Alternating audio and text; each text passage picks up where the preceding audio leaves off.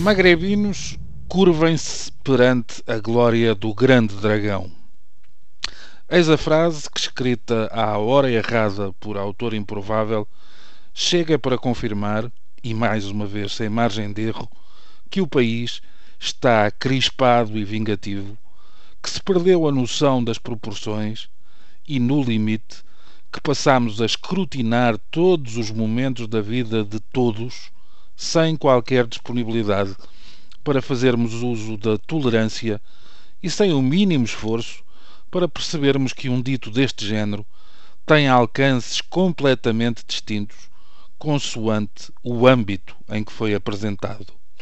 Acontece que quem escreveu esta frase, e mais outras, como Vou agora para a Baixa, do Porto, entenda-se, festejar com a canalha e Thank you, Jesus, é um deputado da Nação, vice-presidente do grupo parlamentar do PSD, candidato à presidência da Câmara Municipal de Vila Nova de Gaia, nortenho regionalista e adepto do Futebol Clube do Porto.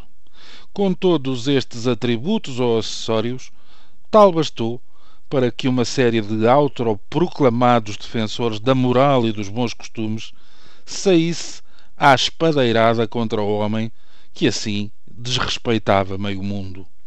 Foram companheiros de partido e políticos de outras frentes. Foram sócios do mesmo clube e adversários desportivos, todos enxufradíssimos com o desvario mal educado de alguém que, citando o deputado João Rebelo, do CDS e benfiquista, se traduz em afirmações lamentáveis, nada abonatórias para quem tem responsabilidades.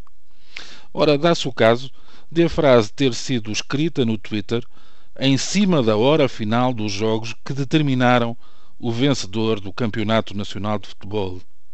E do seu autor já ter admitido que foi uma brincadeira infeliz e garantido que não quis ofender ninguém. Confesso que, pela parte que me toca, mesmo reunindo as qualidades de benfiquista e no contexto de magrebino, o dito não mereceria sequer um segundo olhar, não fora esta campanha em que se toma um deslize por um crime, uma piada por uma ofensa, uma boca por uma declaração de guerra. Esquecem-se muitos dos putativos indignados que o futebol é pródigo em episódios sérios e graves, que não este. Mais do que isso, que o futebol não pode ser uma vaca sagrada imune às brincadeiras, mesmo que infelizes. Outras alegadas vítimas sabem, mas preferem ignorar que o autor desta sentença é Carlos Abreu Amorim.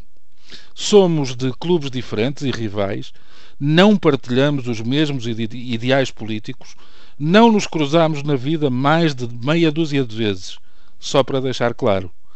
Discordo de muito do que ele defende, mas sei que é um daqueles que não manda recados nem ataca pela sombra, não silencia inconveniências nem perde tempo com jogos florais. Ou seja, merece mais respeito do que esta soma de disparates da parte de gente que só consegue pegar de cernelha porque é incapaz de olhar de frente. Ofendido?